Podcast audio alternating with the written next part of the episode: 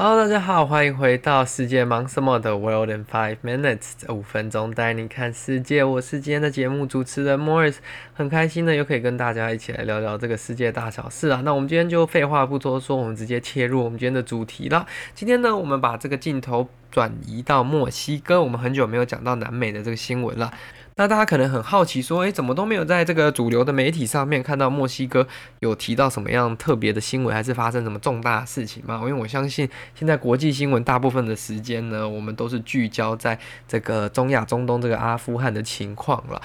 那这个就代表说，把这个国际新闻的时间占走了，我们就可能没有那么多的时间来了解这个其他地区、其他国家正在发生的一些事情了。那今天这件事情其实也不是特别的重大，也不是特别的，嗯，影响到这个墨西哥的。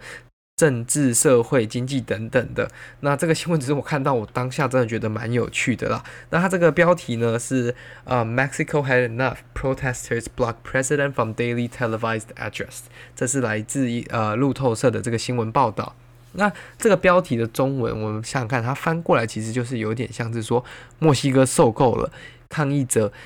呃阻止这个墨西哥总统举行他每天的这个电视。嗯，说明电视演讲说明会这样子，有点像是记者会的概念啦。那为什么他们要阻止他呢？其实有非常多的原因嘛，他不会无缘无故的阻止他，因为我相信，在这种疫情当下非常急迫、非常迫切需要这种领导人出来跟人民带领人民一起走过难关的时候，其实有领导人愿意每天上电视，其实也是非常好的一种呃表现跟治理方式啊。就像我们台湾每天都开这个疫情的这个记者会，那有重要事情的时候，其实也是提供一个平台，快速的宣布跟快速的厘清。但是为什么在墨西哥这同一招 反而是受到民众跟跟抗议者的极度不满嘛？那抗议的民众其实大多数都是老师跟一些比较年轻的这种族群，他们主要就是说，在这个这位总统 Lopez 嗯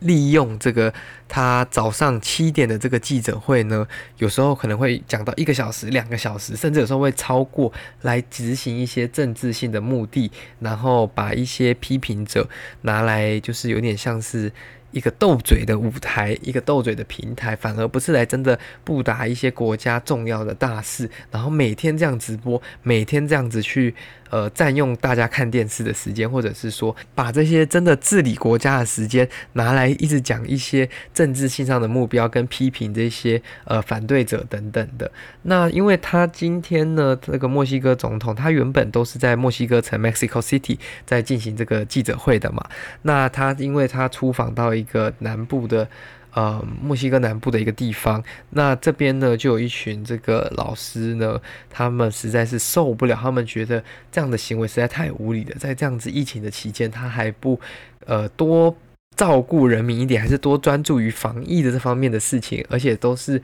把时间拿来用在这种政治性的嗯、手段啊，政治性的动作，他们就觉得不行，他们无法再接受这样子的行为了，所以呢。他们就阻止他的车队去进入他在南部的这个地方要举行这个记者会的这个场所。那因为这样僵持很久嘛，他的车也开不进去。那这些呃抗议的人也不愿意，就是 stand down，也不愿意放弃。所以坚持了很久之后，这位墨西哥总统呢，他还是没有放弃。呃，他没有放弃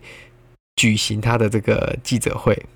他后来呢，就是用他的手机类似进行一个 conference call，就是一个视讯会议的方式，然后用那那样的一个平台，向这个全国整个墨西哥去举行他的早上晨间的这个记者会，来布达他的相关事项。吼，那因为我真的没有办法看懂他的这个记者会的影片啦，那大家可以上 YouTube 看，其实可以看到一些他当天的这个片段，只是因为我听不太懂，那也找不到一些翻译的资源，我真的没办法去判断说他。讲的东西到底有没有这些抗议者说的那么的垃圾？还是他其实是有一些真正政治上，就是实务上需要讲的东西，而不是只是为了就是批评对手啊，还是发表一些政治性的言论才举办这个记者会的？所以我觉得说这个就是我们听听就好了，我们这个公道自在人心。他们当地的人民应该就会知道说，哦，他到底讲的是不是有道理的，还是他每天开记者会真的是开一两个小时是在浪费时间，浪费全国人民的生命，然后也浪费他们给他的这个职位。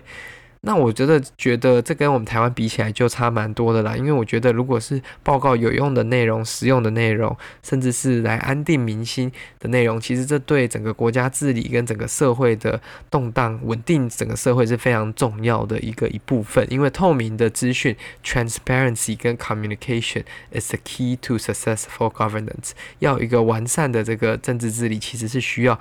这样子的一个系统跟这样子一个平台，才有可能去达到的。那我觉得呢，我个人是认为说，从这个案例当中，我们就可以理解到说，各国的这个风俗民情真的不太一样了。虽然我自己对这个墨西哥总统没有太多的了解，但是可以很明显的理解到。不管是不要说我们详细的去分析他在记者会上讲的内容了，但是有可能这一套在那边是不是不太适用？会不会他们的人民其实是期望他可能更实际的作为等等的，而不是在那边开记者会？但是看来这一招在台湾其实是有发挥蛮蛮多正面的效果的。这就是呃为什么国际事务其实有时候蛮有趣的，因为嗯、同一套的方法跟同一套做事的这个政策，呃同一套做事的这个态度方式，其实换到。世界上另外一个地方，它不一定会 work out，它不一定会有一样很完美的结果。所以有时候，当然政府跟政府之间也是会参考一些政策，跟参考一些呃怎么去处理某些事情的方法，但是不见得说